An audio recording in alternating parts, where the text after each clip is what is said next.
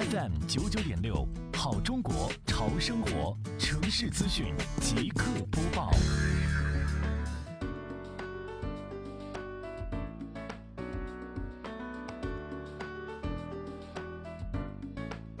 为提高市民文明素质，营造安全稳定环境。近日，西湖区综合行政执法局双浦中队积极开展“奋战三十天，喜迎二十大”文明创建专项提升活动。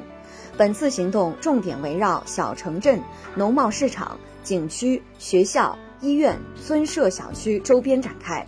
主要针对市场环境、小区环境、医院环境、道路街巷环境、出行环境、公益广告环境等六类环境问题。